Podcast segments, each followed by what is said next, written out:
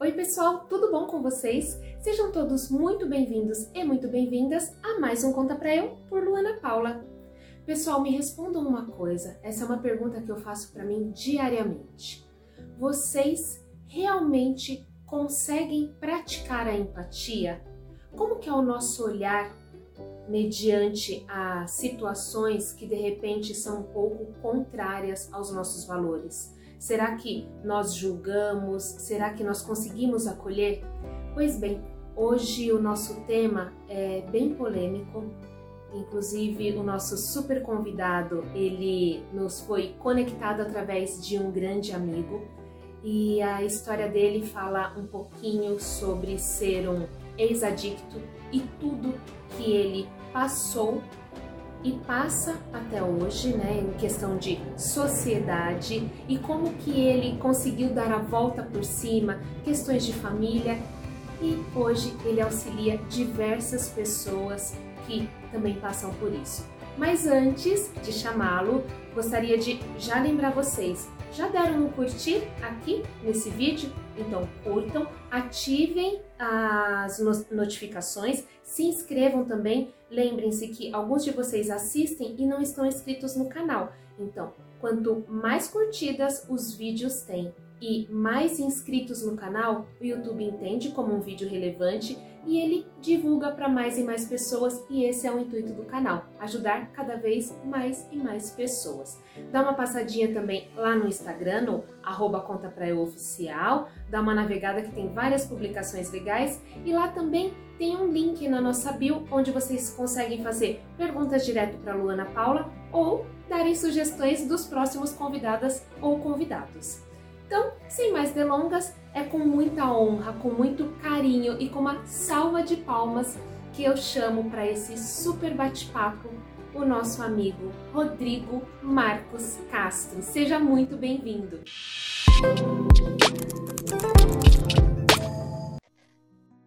Rodrigo Marcos Castro, que honra ter você aqui conosco. Seja muito, muito bem-vindo. Obrigado, obrigado, Luana.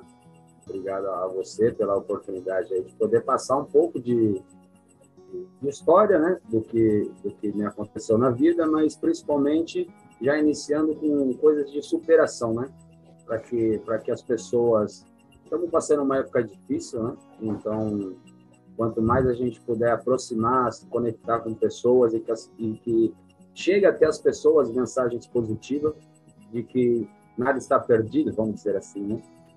E tem muita coisa que às vezes acontece que você olha e você fala assim, ah, aquele rapazinho não vai ter jeito na vida. é, e eu, eu sou um pouco dessa história aí, daquele que um dia me disseram, você não vai ter mais jeito não. Mas estou aqui para isso e obrigado pela oportunidade.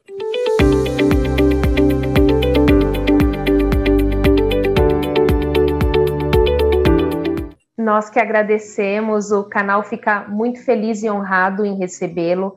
Foi, pessoal, foi um grande amigo em comum que nos conectou. Inclusive, o Agnaldo tem feito várias conexões. Então, Gui, muito obrigado, já te agradeço por aqui. E vamos lá, Rodrigo, você já deu um spoiler aí, né? Já contou uma palhinha do que é, é, é a sua história. Então, tenho certeza que as outras pessoas, tanto quanto eu, já ficaram curiosas. Então, Deixe todos na mesma página. Rodrigo por Rodrigo, quem é? É isso aí. Na, na realidade, eu, vou, eu vou iniciar para vocês assim. Imagine, imagine uma coisa, eu estou falando coisa real, mas imagine uma situação.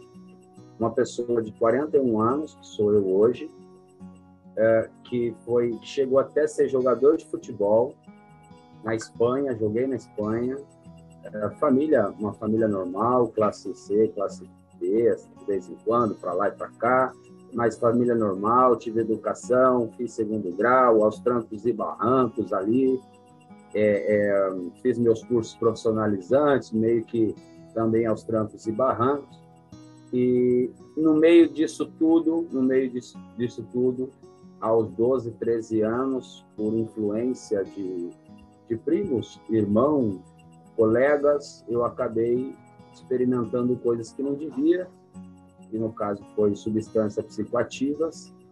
É, aí já começo a falando, uh, peço até para o seu pessoal, o pessoal que te assiste, que não se assustem com o que eu vou falar, porém é uma realidade que muitas pessoas têm dificuldade de expressar, de falar, de cara limpa, de peito aberto, porque acontece uma coisa, antes de iniciar, queria dizer assim, é muito estigma e preconceito e discriminação em cima das pessoas que tiveram um problema de dependência química, seja ela de álcool, maconha, cocaína ou crack, outras substâncias, qualquer uma que seja.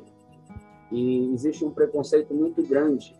É, então, existem frases pré-montadas pela sociedade, porque a, a, a própria dependência química, é, por ela ter um início benéfico, imagina você com 12, 13 anos, você vai aprendendo ali o que, que é beber, bebericar, uma festinha, um bailinho, uh, aí você sai com os colegas e tal, aquela coisa, as menininhas, e aí e aquele início é meio que benéfico. Eu era um rapaz muito tímido, quando você me pergunta quem sou eu, estou iniciando assim, sabe? E eu era muito tímido, eu, eu não sabia chegar nas menininhas, eu tinha dificuldade de, de aceitação de grupo, de me enturmar, e, e, e eu vi que ali a, a, o álcool ele me desinibia de tal forma que eu ficava mais disposto a falar e era falante e tudo. E eu percebi que, que eu estava conseguindo conquistar coisas que eu queria, que sem o álcool eu não, não conseguia. E, e quando eu digo álcool, eu digo cervejinha, foi aquela coisa, né? Sempre no mínimo, né? Na cervejinha Sim. e tal, foi aquela coisa iniciante. E aí começou festinha, baladinha, aquela coisa toda, até eu experimentar, experimentar a maconha. E aí, aí, aí, na maconha, aí que eu comecei a fazer parte mesmo da galera. Eu era o descolado, né? Eu era aquele cara que, pô, pô e, e gosta no Rodrigo ali que você, pô, você vai ter as coisinhas legais e tal. E eu comecei a achar aquilo mó barato. Só que ao mesmo tempo, nessa fase de 12 para 14, eu jogava futebol de salão e de campo desde os seis anos de idade. É, sempre fui jogador, joguei por Guarulhos muitos anos, fui para Sul-Americano, é, fomos é, uma vez campeão, é, fomos jogar no, no Equador, é, representando a, a, cidade de Guarulhos, quando eu tinha 10 anos, com 11 anos também, fomos vice-campeão. É, fui artilheiro, inclusive, né, né, é, quando eu tinha 11 anos, enfim. E só que daí eu encontrei uma substância que mexeu um pouco comigo e eu não percebia. Eu não percebia, eu tinha até pessoas que me diziam: ah, isso não é legal, isso não é legal. Mas quando eu estava ali usando e eu vendo aquela galerinha, porque moleque novo e tal, festinha, aquela coisa toda, me mexeu muito comigo e eu me senti, me senti bem. E, e é exatamente isso que a substância faz, faz com que você sinta um prazer que você não tenha. Uhum. E aí, eu, como eu tinha timidez e tinha dificuldade de dizer um não, eu, eu acabei ficando meio que aprisionado nisso, e aí foram fases que foram acontecendo, né? Não sei se você, se eu estou conseguindo me expressar bem aqui pessoal. Não, claramente. Pode, deixa eu só aproveitar e te fazer uma pergunta. É, nesse início, os seus pais perceberam? Você já dava indícios? Você mudava o comportamento em casa ou eles nem notavam nesse período? ele, eles começaram a perceber depois dos 14 anos. No, bem no iníciozinho, não, que foi dos 12 para os 13. Até porque eu também tinha um, um irmão e primo que a gente sempre andava juntos. Então, tudo era encoberto. É, entende? Então, assim, é, na cabeça do meu pai, porque o meu pai e minha mãe sempre falou, ó, isso aqui é bom, isso aqui não é bom, né? Isso aqui tá aquela coisa de pai e mãe, né? É, só que não, é, é, a gente escondia, né? Então, tudo era justificativa. Ah, chegou tarde porque ah, tava com uma menininha. Ah, tava com menininha, tá bom, tá tudo bem. Ah, tava numa festinha na casa do coleguinha. Ah, tá tudo bem. Quem que são os coleguinhas? E eram pessoas que que, que eram é, colegas mesmo. A gente frequentava a gente frequentava a casa um dos outros. Porém, uns fazia uso, outros não. Só que até então, nesse início, não tinha comportamentos inadequados. Ainda mantinha a escola, mantinha os meus horários, ainda mantinha, vamos dizer assim, minha higiene pessoal, mantinha o respeito à educação, sabe, com mais velhos. Sim. Sempre fui, eu sempre fui aquele menininho que às vezes eu, eu era até chacoteado muitas vezes, porque saía uma velhinha do supermercado eu era o primeiro a estar ajudando a levar a compra dela para casa. É, eu era mais ou menos esse estilo de criança. Então, é, quando algum colega meu caía no chão, se machucava, eu era o primeiro a estar lá. E aí, precisa de ajuda? Quer uma água? Quer isso? Quer aquilo? Enfim. E, e, então, é, pelo esse meu jeito de ser também, é, meus pais demorou demorou a perceber, até porque eu escondia, né? Nenhum, nenhum, nenhuma, nenhum jovem consegue dizer, ó oh, pai, com 12, 13 anos, estou fazendo isso daqui porque sabe que está errado e não, e não vai contar, né? Então, houve, houve uma, uma demora, não por culpa deles, tá? Mas uhum. sim porque a gente já, já vivia entre irmão e primos, aquela coisa toda. Então, tudo para nós era baladinha, era samba, era churrasco, era isso e aquilo, e as substâncias por encoberto. Sim, e seu irmão era mais velho, seu irmão e seu primo? Isso, os dois mais velhos. O tá. meu irmão, dois anos mais velho, e o outro, quatro anos mais velho. Tá. É. Perfeito. Dou sequência? Pode, por favor. Tá bom. Então é isso. Então, é, são fases. A partir do, do, dos 14 anos, eu comecei a deixar. Aí, aí foi quando começou a apresentar comportamentos. Porque eu comecei a perder, a perder o feeling é, e, a, e o que eu chamo de disposição para fazer as coisas. Porque a maconha, ela te deixa uma letargia, você fica mais zen, mais relaxado, que é a função dela psicoativa, né? Sim. E, e eu, eu comecei a deixar de fazer as coisas que eu gostava. Uma delas, o futebol. Eu comecei a largar de mão de treinos porque já não tinha mais energia, força para estar lá. Comecei a deixar de frequentar a casa dos amigos que eram verdadeiros amigos, mas que não faziam uso porque já não tinha algo que, que eu gostava lá com eles. Eu queria estar naquela galera que fazia uso. Então, comecei a, a ter essa mudança de comportamento muito forte. E aí foi quando meus pais começaram a se mexer para que a gente pudesse mudar de local. Aí meu pai, meu pai se mexeu, sa saímos de uma de uma de um bairro para outro bairro, em Guarulhos mesmo. Sim. E essa mudança geográfica que hoje eu consigo entender tudo o que aconteceu. Estou explicando assim, mas depois no final, se eu tiver oportunidade, eu consigo explicar a técnica disso tudo, porque hoje, hoje eu sou formado em, em, em toxicodependência, em terapia holística, enfim, eu dou aconselhamento, ajudo as famílias a entenderem. Eu costumo dizer assim: é, é, o time de futebol sempre tem um técnico que foi ex-jogador. Por quê? Porque ele sabe o sentimento que é na hora que o cara está com frescurinha, na hora que ele está procrastinando, na hora que ele está manipulando, sabe o sentimento que é uma final, uma semifinal, enfim. Então, eu, eu, eu, hoje em dia eu faço isso. Então, nesse início, dos 14 ali, houve uma mudança geográfica. Só que quando houve essa mudança, eu não gostei dela. Por quê? Porque eu fui retirado daquela galera que eu estava. Sim. A primeira coisa que eu fui fazer, fui buscar, foi encontrar uma nova galera. Então, não, não, não surtiu o efeito que meu pai gostaria que surtisse. Meu irmão parou de fazer o uso da substância e começou a tentar me ajudar. Mas ali eu já tinha desenvolvido o que nós, o que eu sei hoje, que é uma compulsão. Eu tinha desenvolvido e, e eu não sabia disso. Ninguém começa utilizando um THC.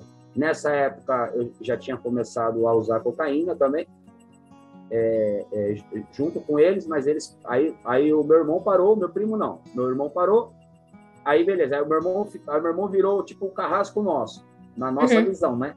Ele Sim. queria o nosso bem, mas ele parou, ele falou: pô, isso aqui tá dando ruim, vou parar. Beleza, só que ele não desenvolveu a compulsão, eu tinha desenvolvido. E eu só fui descobrir isso depois, lá no, nos 32 anos de idade, mais ou menos.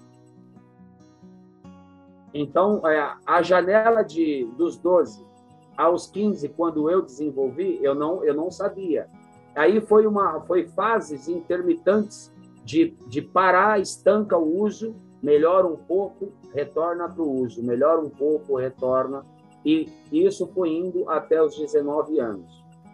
Aos 19 eu tive uma proposta, uma proposta de, é, de futebol que, se você me permitir, eu gostaria de compartilhar, que eu acho que vai agregar uma foto, pode ser? Sim, pode. Eu, vou... eu, não sei se a gente consegue, se não conseguir compartilhar aqui, você me manda ah. essa foto que a gente consegue colocá-la no, no vídeo. Ah, beleza. Certeza. Tá. Então tá tranquilo, que é uma, é uma foto, é, foi uma das coisas que me sobrou, que é eu no jornal lá, chegando em Saragoça, é, para jogar futebol, contratado, tudo certinho, com contrato, tudo belezinha, mas eu já não estava com aquele pique que deveria estar, uhum. e, e, acabei que tive que é, retornar para o Brasil depois de quatro anos. Cheguei até a comprar apartamento lá, casei também, enfim, perdi a primeira esposa por conta do uso da cocaína e do álcool também. É, Chegou a, a ter filhos? Não. Não, não, não, não tive filhos. Mas nesses quatro anos que eu vivi por lá, aproximadamente, é, foi uma vida uh, razoavelmente é, boa, vamos dizer assim. Mas quando eu perdi o futebol, meio que eu perdi minha essência, porque desde os seis anos eu, eu era dito como um jogador, não, não era craque, nada disso, mas eu sabia jogar. E, e eu estava com a oportunidade na mão, e ali foi, foi perdido a oportunidade, e logo em, é, logo em sequência, a, o meu primeiro casamento. Hoje eu sou, sou casado há, já tem 13 anos, eu sou casado. E, e aí voltei para o Brasil, voltei morar com a minha mãe, é, entre indas e vindas também, de, de para de usar, volta a usar, é, já trabalhei bastante também, tá? Muito em várias empresas, normal. Até então eu fazia uso, mas, mas eu não tinha ainda, porque a dependência química ela tem ela tem três fases. Importante falar isso, tá? Para as famílias que estejam passando por esse problema. Primeiro dizer para vocês não desistam, tá? Não desistam porque é um processo de conscientização e vai e vai chegar a hora que ele vai conseguir conscientizar se ele tiver as pessoas certas para orientá-lo. É, então, é, é muito importante não desistir.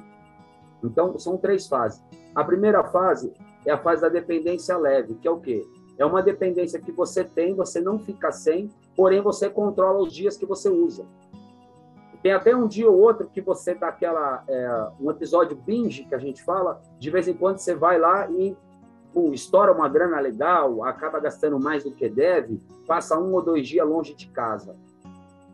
Aí vem a segunda fase, que é a fase da dependência moderada. Nessa fase, a pessoa já tem a dependência, já é diária, porém ela ainda consegue manter um trabalho, ela ainda consegue pagar contas, às vezes meio que trancos e barrancos, de vez em quando dá um perrengue, gasta mais do que deveria, porque a substância ela subverte o sistema de recompensa cerebral, dando uma recompensa de estímulo de dopamina muito alto de carga, e isso vai subvertendo circuitos neuronais é que isso fiquei sabendo depois, não sabia, mas beleza. E, e, e, aí vem a terceira, que daí já é a dependência grave, que a gente fala já crônica mesmo.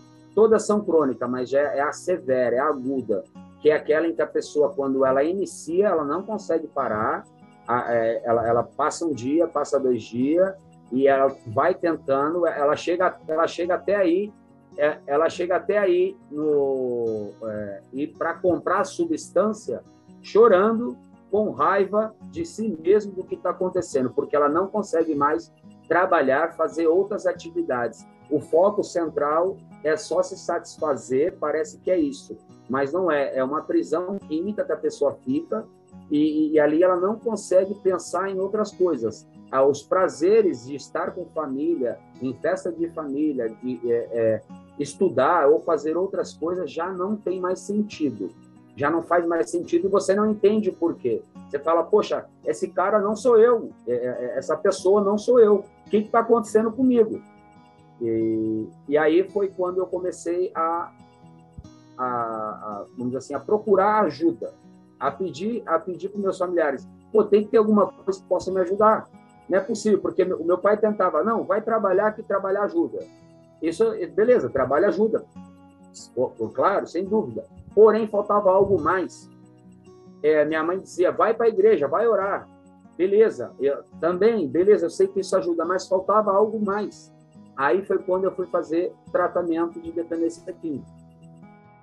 E aí eu cheguei, eu cheguei a, a, a fazer quatro tratamentos para poder ter um, um, entendimento maior, porque tive lapso e recaída entre uhum. eles, porque pode acontecer, mas aí eu consegui eu consegui é, entender, e quando eu consegui entender o que, que era dependência, foi quando eu comecei a me envolver, a estudar e, e começar a passar a minha mensagem para as pessoas para dizer que, é, é, eu, eu costumo dizer assim, você não tem culpa da dependência. A dependência química, ela se desencadeou por diversos fatores. Pode ser genético, pode ser é, fatores emocionais, pode ser fatores de aceitação de grupo, é, fatores é, ali de influência, curiosidade, e você foi desenvolvendo o fígado, a metabolização, no meu caso, foi muito maior. Eu absorvo a substância é, é, com mais desejo, com mais aptidão, sabe o que eu quero te dizer? É, é, como se tivesse um fator X dentro de mim que eu desenvolvi aquilo. E aquilo é meio que não, não alterou o meu caráter, porque graças a Deus eu sempre fui uma pessoa, digamos assim, boa, uma pessoa normal, uma pessoa, uma pessoa do bem. No entanto, que todos que me conhecem, que falavam para mim, Pô, você não, não é possível, porque eu sempre fui uma pessoa que é ali do bem, uma, uma pessoa belezinha no, nesse sentido, porém fazia uso. Então, não, não, não fiz mal para pessoas, porém, claro que para os familiares mais próximos, quem tem a dependência química sabe, é um desespero. Então, é, nos meus níveis mais agudos de uso, eu cheguei a, a surrupiar coisa dentro de casa, a vender coisas minhas, a, a sair na rua, manguear, manguear, pedir dinheiro na rua, coisa que eu não precisava, não havia necessidade. É, cheguei a ficar até 40 dias na rua. É, é então. Internado é, você nunca ficou? Eu fiz quatro tratamentos. Isso, esses tratamentos internado mesmo, né? Eu, eu achei que era um lugar que você ia, mas voltava para casa, não? Você ficou em clínica mesmo. Sim, eu, eu, eu mesmo eu falei, porque chega uma hora em que quando você é transparente, você percebe, você fala, nossa senhora, isso daqui está chegando uma idade e, e eu não estou conseguindo sair disso, eu preciso de ajuda. Aí meu pai fez, fez tudo que pôde, minha mãe tudo que pôde, meu avô enquanto vivo, né? é, também para que e o meu irmão também né, me ajudou muitas vezes também porque é, é caro né o custear Sim. é um tratamento uma clínica que seja séria e tal só que eu me quando eu fui para lá eu me identifiquei com a fala deles. Eu percebi que eu tinha aquilo lá.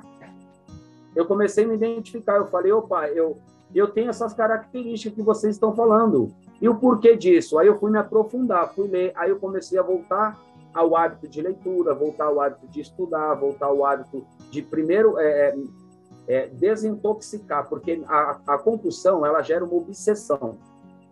A obsessão é o quê? É um desejo que é meio que incontrolável. Você pega uma pessoa, é um exemplo clássico aqui, uma pessoa que tem obesidade, você fala uhum. para ela não come, ela vai olhar para tua cara e fala, peraí, é, não é simples assim. Exato. Tudo bem, eu, eu vou tentar moderar, maneirar, mas se ela faz um tratamento e ela tem uma conscientização e tal, melhora o quadro, né? Para ela, para ela conseguir é, é, se segurar, porque tem coisas ali acontecendo, acontecendo de neurotransmissores dentro dela que ela não consegue é, é entender aquele processo. Você pega uma pessoa que tem diabetes, você fala para ela, é, é, você você é, é, crônico também, né? Você pega diabetes, Sim. você fala para a pessoa, ó, oh, você tem que tomar insulina X vezes ao dia, comer um quindim, por exemplo, e 30 minutos de exercício. Aí a pessoa só quer tomar insulina, quer comer o doce que quer, não quer fazer exercício. Vai dar ruim. Ou seja, tem todo um programa a ser seguido. E, eu não entendia esse programa a ser seguido. Então, eu fiz quatro tratamentos, é, os quatro com duração de três, de três meses a seis meses, porque eu, depois eu, eu decidia ficar e, e, ajudar o próximo, porque eu me identificava tanto que eu falava, não, agora eu vou ficar para ajudar os cabeças. Eu falava assim, os cabeça gorda que não tá entendendo, deixa eu ver se com a minha história eles começam a entender, porque eu, eu tanto vim, eu, eu tanto cheguei lá em cima, quanto também morei na rua. Então, então eu passei por todas as etapas e por todas as substâncias também. Então, então eu, eu consigo falar com quem com as pessoas que fazem uso e com as famílias de diversas formas, porque eu passei por todas as etapas. Então o pessoal até brinca comigo, fala, pô, Rodrigo, mas é, você está com 41, você já passou por tudo isso daí? Eu falei, glória a Deus, Deus, Deus me deixou vivo, talvez para isso, para contar, passar isso para frente, para que as pessoas se identifiquem, talvez eu consiga ajudar. No entanto, que hoje eu tenho um grupo de, de WhatsApp, tenho três grupos, que tem mais ou menos 20, 30 colegas que têm a dependência, que passaram comigo, é, que eu, eu, eu, eu, trabalho com isso hoje em dia, né? Passaram comigo e a gente se mantém em contato ali. É, a gente tem um grupo chamado Grupo Recuperação Transparente. E ali a gente vai postando coisas e tal e tal e vamos partilhando. Então, e eles são super felizes e a gente conversa todos os dias. Então, isso para mim é o que me move, sabe? Eu, eu poder passar. É, muitas vezes eles falam, pô, Rodrigo, você me salvou. Eu falo, opa, peraí, salvei ninguém. Eu simplesmente eu passei a mensagem para você, para você entender coisa que eu demorei para entender. No final das contas, Luana, foram 24 anos é, de uso é, é, intercalados, tá? Sim. Intercalados, idas e vindas, mas foram 24. Né? É, então, foi, foi muita dor, muito sofrimento. Houve bastante coisas boas que eu fiz, mas muita dor, muito sofrimento. E hoje eu estou indo para três anos, graças a Deus aí, minha, minha boa vontade, as pessoas que que me apoiam e tudo, né? Esse, o meu entendimento, tudo, indo para três anos que eu não ponho uma gota de álcool, nem substância, nem nada. É, e, e, muito feliz, muito, mas muito mais feliz. Você não tem ideia, porque eu, eu, eu não passava de um ano, sabe? Eu, eu, eu, tive picos de tentar, é, porque eu, eu falava, poxa, eu não quero isso mais para mim. Aí eu tentava oito meses, nove meses, de repente me dava um boom. E eu falava, poxa, mas por que isso? E eu não passava desse um ano. E aí agora já tô, já tô indo para três anos, então, então eu consigo ter mais uma resiliência. Eu digo que é um casco. A, é, a frustração não me pega rápido. Eu, eu passei, porque existe uma parte, Luana, é, é só, só para cortar um pouco aqui, só para frisar, existe uma parte que os cientistas já desenvolveram, já, já isso já está é, estipulado, no entanto que a Organização Mundial de Saúde reconhece a dependência química como uma doença. Sim. O problema é que a sociedade, a sociedade, enfim, é, é, ainda acredita que, porque tem alguns casos, 1, 2%, que a pessoa desvia muito o caráter. E aí se torna é, trombadinha, que é, que é as frases que se usa, as palavras, se, se torna um maloqueiro, que é as, as falas que se usa, tá? Com todo respeito aqui a todos, mas essa é a realidade. Essa é a realidade. É, a pessoa chega na sua casa, você fala que é dependente químico, você fala, ei, cadê minha carteira? Deixa eu guardar. É mais ou menos é, esse estereótipo ficou, permanece. Agora, quando a pessoa começa a ter um conceito, um entendimento do que é a dependência química, muda o olhar, muda o olhar. No entanto, que está vendo uma transformação é, que começou lá nos Estados Unidos, já está na Europa, está vindo para o Brasil, é, nós estamos aderindo a isso, que é transformar a palavra dependência em recuperação. Vamos falar mais de recuperação. É, o, o quanto que a pessoa pode se melhorar quanto pessoa, harmonizar com a família, voltar a ter uma vida social. E não é só uma questão de decisão, de dizer, eu não quero mais. Não foi só uma decisão, é, eu falar assim para mim mesmo, ó, oh, parei de usar. Não, eu tive que perceber, mapear é porque a dependência química ela cria crenças enraizadas. São quatro tipos de crença, Luana. Uma crença chamada antecipatória, que é a crença do usuário que é assim: ah, antes de eu ir na festa, eu preciso levar alguma coisa, senão eu não curto. Senão eu não chego na menina. Senão eu não, eu não desenvolvo. Senão eu não vou ficar alegre. Ele acredita nisso piamente. E, e é uma coisa que você não tira da cabeça dele enquanto ele está no uso. E eu vim descobrir isso depois. Antes eu não sabia, mas eu vim descobrir. Depois tem a outra que é a crença de alívio, que é quando você tem qualquer tipo de sensações emocionais, você vai para um alívio. Só que o alívio que está registrado, gabaritado, como um comportamento aprendido no sistema de recompensa, é a substância, porque ela te estimula a tal ponto que você meio que anestesia. Então, você fica nessa crença de alívio. Depois vem a permissiva, que é a facilitadora que nós falamos, que é quando a pessoa ela está no ambiente, ela não está nem querendo, ela está naquele dia de boa. Ah, estou meio zen, hoje estou tranquilo. E sempre chega um, um, um, jovem gafanhoto, que eu falo, ou, ou alguém, chega alguém ali, e, e oferece ou aquilo, aquilo outro. Você ainda não está resistente. O primeiro ano da recuperação é o mais importante. E as pessoas não, não entendem isso. É, a minha maior dificuldade é essa, é o pós-tratamento. É, porque durante o tratamento, em ambiente protegido de clínica, eles ficam bem, porque lá não tem a substância e não tem estímulo, não tem gatilhos.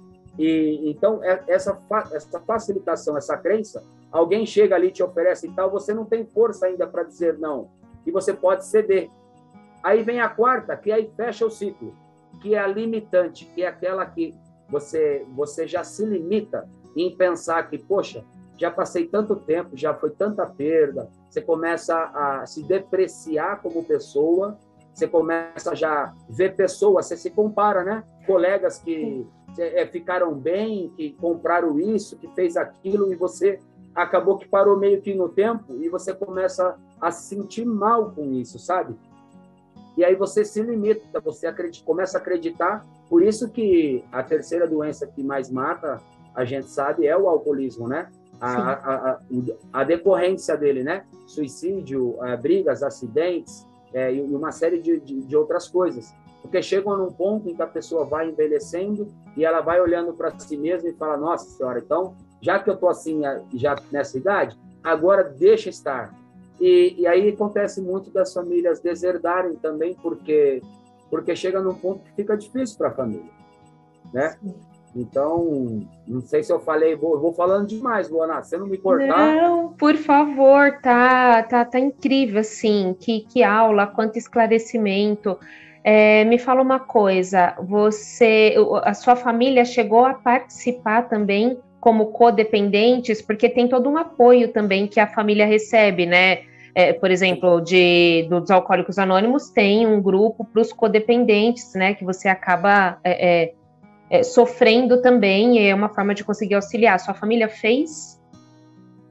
É, no, no, início, no início, a minha família, ela, ela, não, ela não queria acreditar que eu tinha dependência, sabe? É, eles, eles acreditavam assim, ah, foi uma fase, foi uma fase. Só que eu, eu, eu as, as características da dependência química, a primeira delas é negação, a segunda é justificação e racionalização. Então, ah, houve momento, por exemplo, vou, vou, dar um exemplo prático aqui. O primeiro tratamento que eu fiz, de quatro meses, quando eu retornei para minha casa, é, meu pai ele bebe uma cerveja dele tranquilo. Ele, ele nunca faltou no emprego, nunca teve um problema, nunca se alterou, nem de voz, a, a, a altura, nem de comportamento, nem nada. Vou falar o que para o homem? Me cuidou, fez de tudo para mim. Tudo bem, ele, ele tem a dependência. Eu falo para ele, pai, você tem a dependência porque tu não fica sem. Deu happy hour, você tá lá no barzinho tomando uma, mas volta para casa, toma um banho, aquela coisa toda. Por isso que tem fases, né?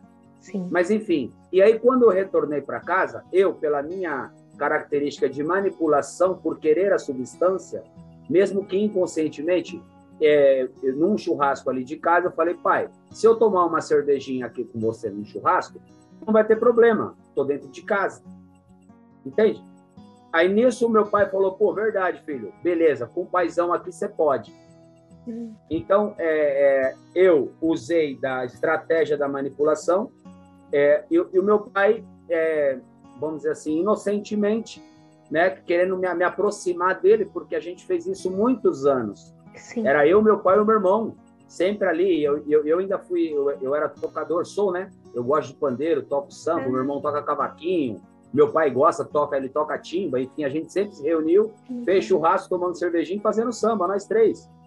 Então era uma cultura. Então eu tinha uma cultura enraizada em mim que para desfazer dela eu tive que fazer de uma outra forma que eu vou te contar aqui, mas relacionado a esse apoio, meu pai no início não não quis entender. Aí depois que foi para o segundo tratamento, que aí aí o pessoal falou não, o senhor precisa ir. Aí eu mesmo disse para ele, falei pai, vai lá para o senhor entender o que que acontece comigo. Ele foi. Porém, meu pai e minha mãe, não deu tanto resultado quanto eu, que eu vou te falar agora, que é o que eu gostaria muito que as famílias prestassem atenção, muito importante, que é passar. Existe dentro de nós um dependente químico? um padrão cognitivo que nós adotamos desde o início do uso. Esse padrão altera o comportamento, o pensamento e as emoções. E existem algumas características peculiares nossas, que é o que eu chamo de gatilhos, de estímulos. Então, eu tenho os meus, a Luana tem o da Luana, é, João vai ter o do João. Então, não dá para passar no genérico o que, que seria um bom programa e o que, que seria um bom apoio. Tem que ser individualizado, família por família. Porque, no, no geral, se fala assim: evite o primeiro gole, evite o bar, evite a biqueira. Esse é o padrãozão, que eu acho que você já até ouviu isso. Já. Eu digo, eu digo ao contrário.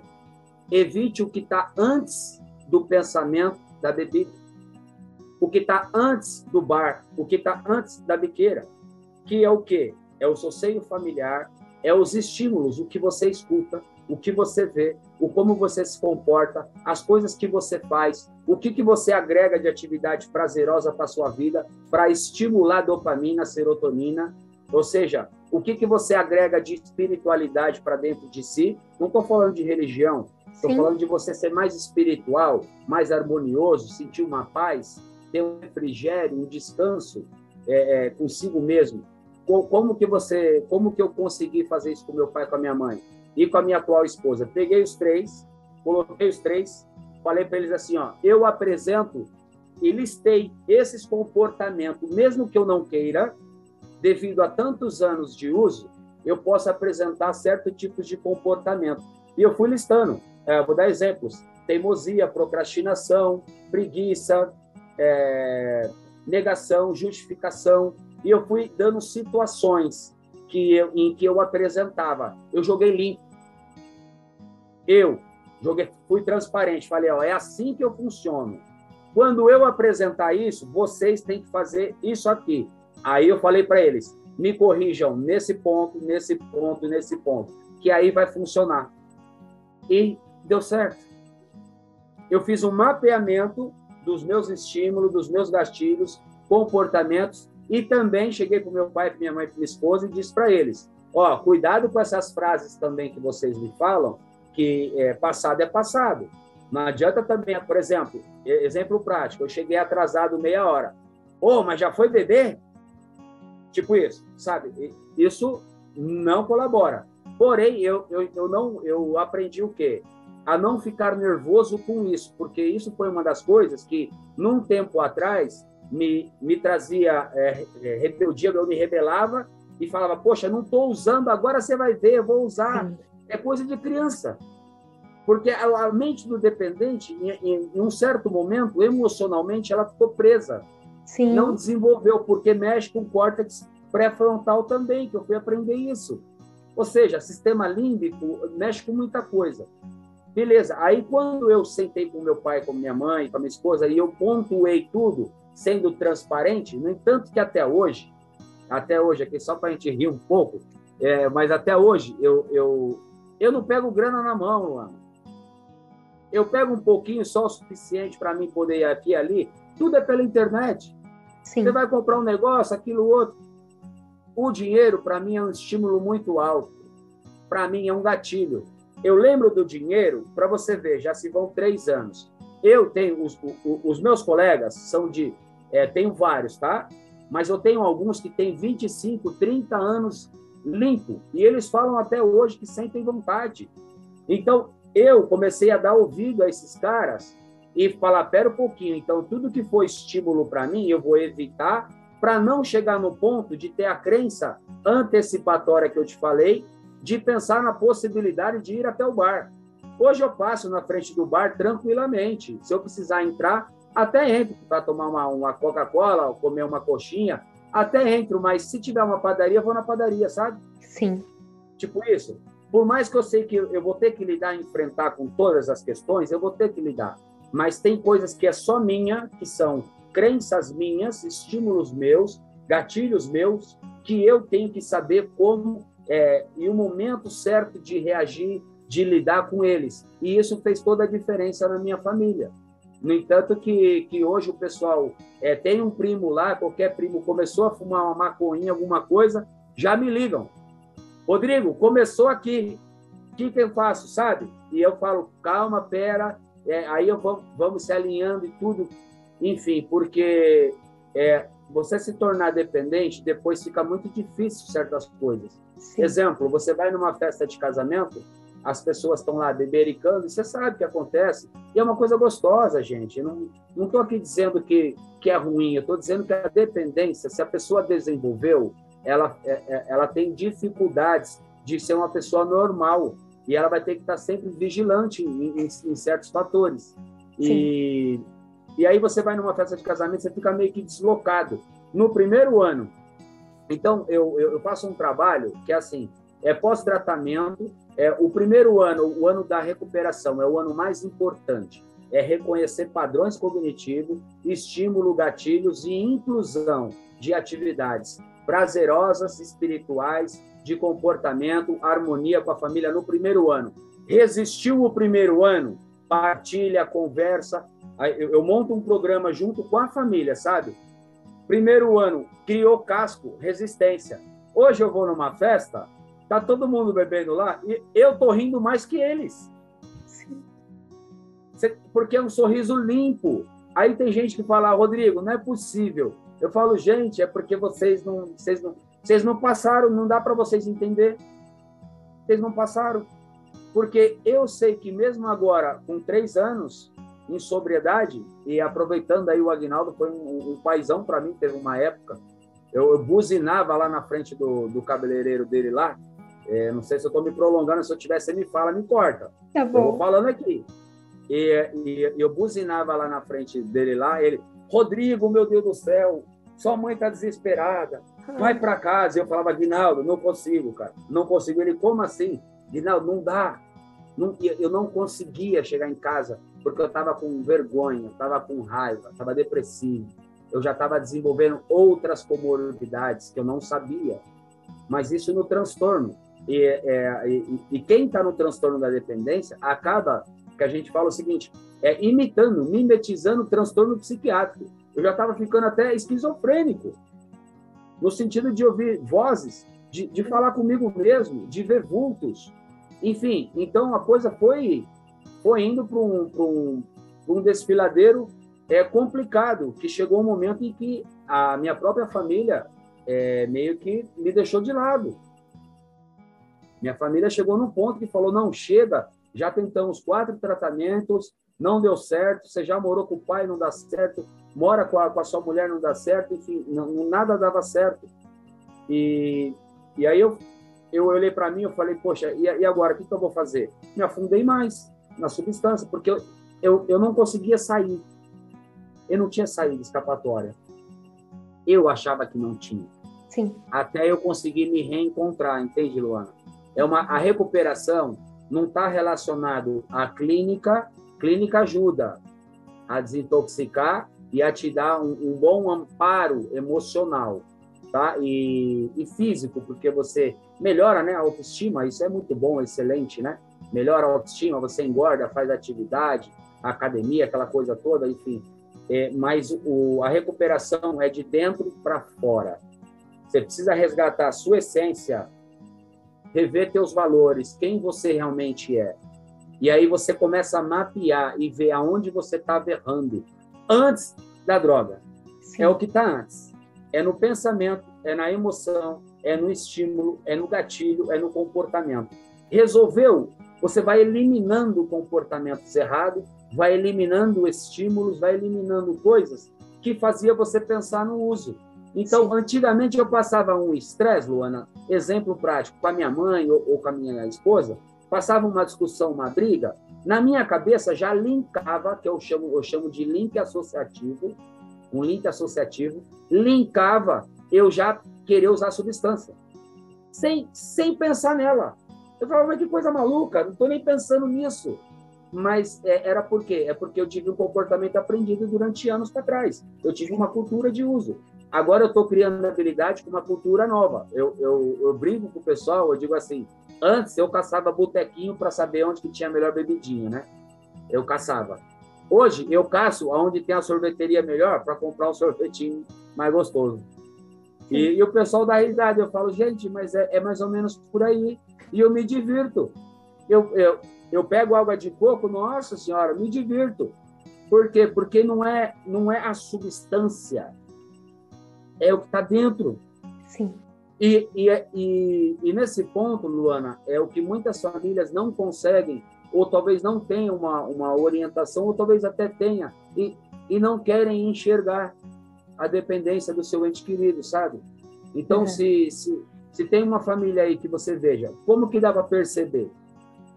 Começou a faltar demais no emprego, começou a chegar de madrugada demais, começou a gastar grana demais, começou a ficar muito tempo com a mesma roupa, é, aí vai progredindo. Começou a sempre estar irritado, ou cabisbaixo, isolado, é, aí vai progredindo. Começou a pedir dinheiro, começou a torrar grana que era para deixar para o fim do mês, para pagar as contas, para ajudar em casa, aqueles que ainda moram dentro de casa de pai e mãe. Começou com tudo isso, você pode crer que ele já está desenvolvendo uma dependência forte.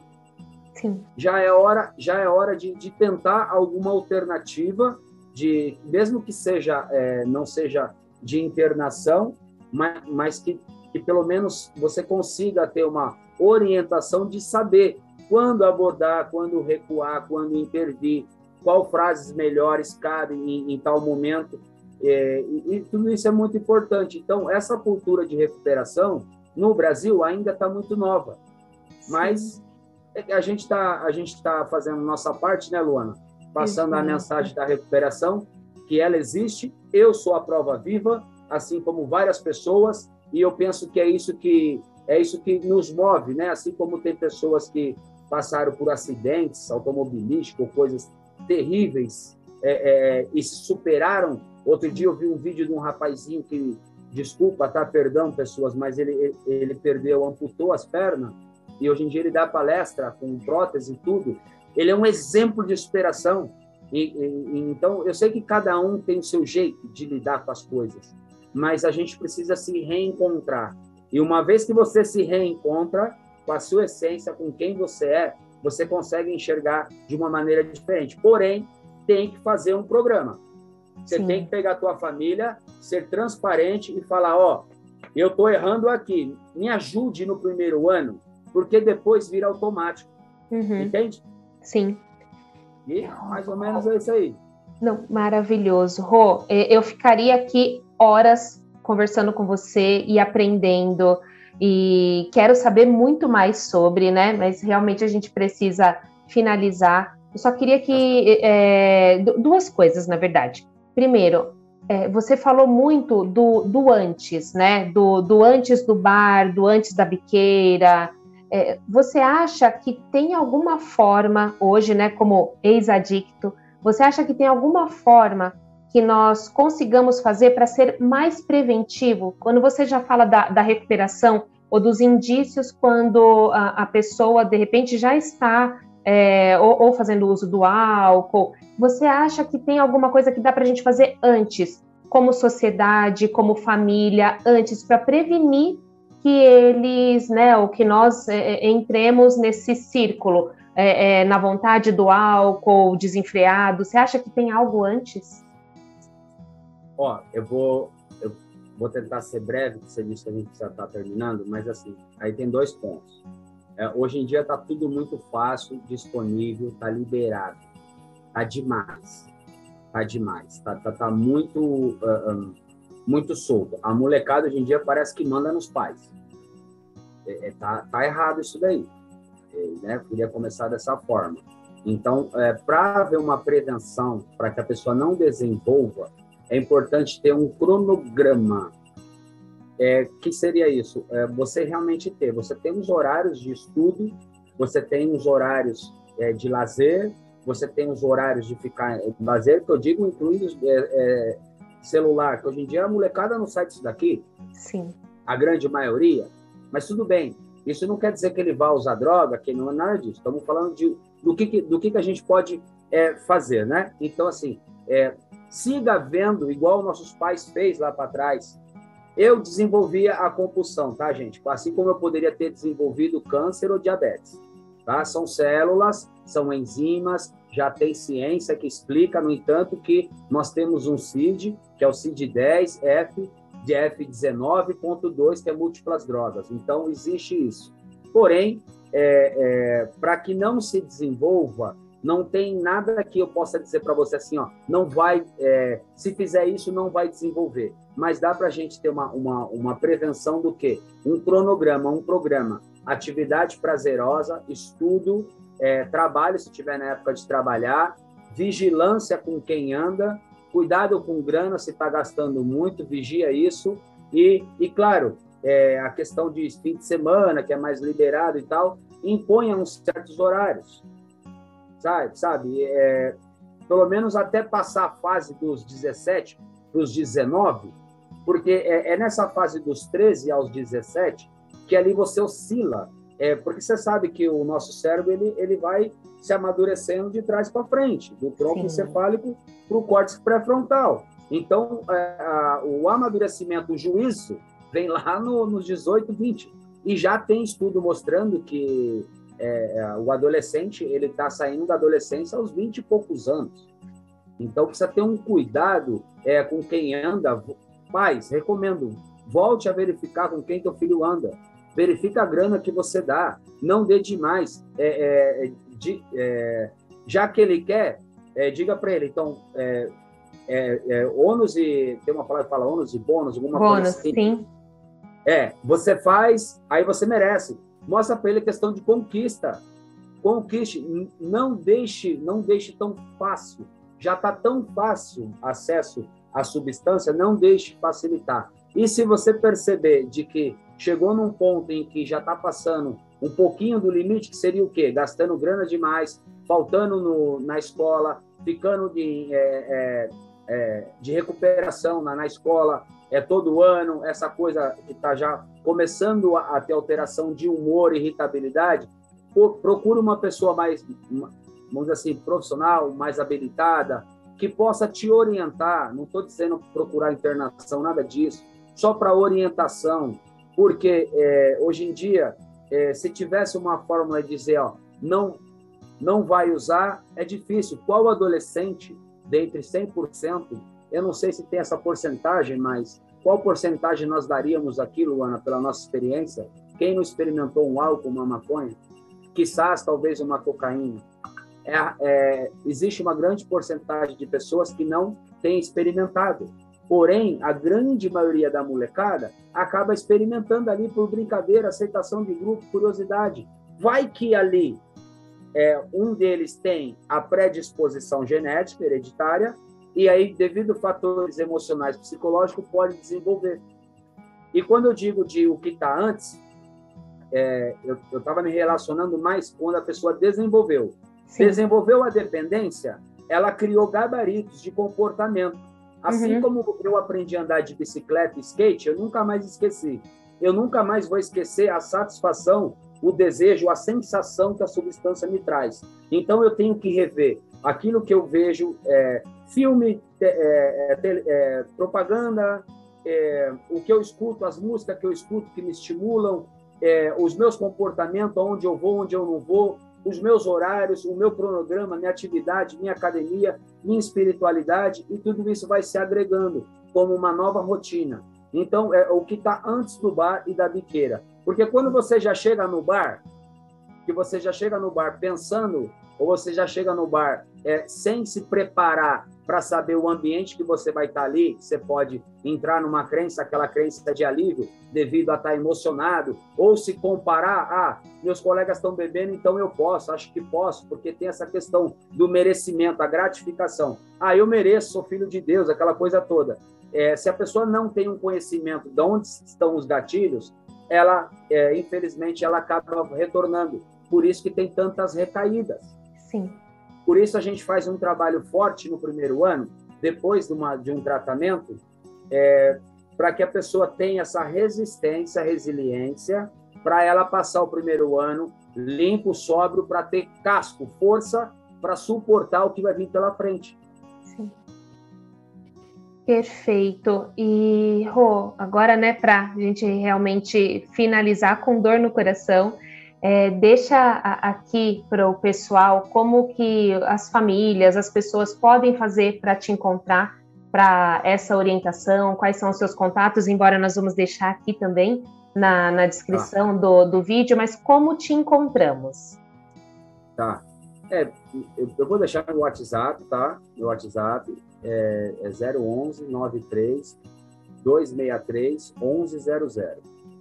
Tá? Não sei se depois eu posso te passar e você pode, pode encaixar em algum local. Sim. É, ficaria imensamente, imensamente satisfeito se eu puder ajudar alguma família que esteja passando pelo problema. É, a gente tem é, agora para fevereiro uma plataforma que vai sair é sobre tudo sobre recuperação, que ela seja uma recuperação transparente, constante e de longo prazo.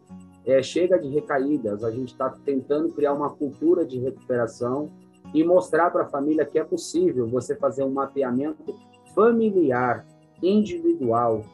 Ah, volto a dizer, clínica, profissionais, tudo isso ajuda, ajuda, mas não é competência deles, não é dever de ofício dar um segmento com a família.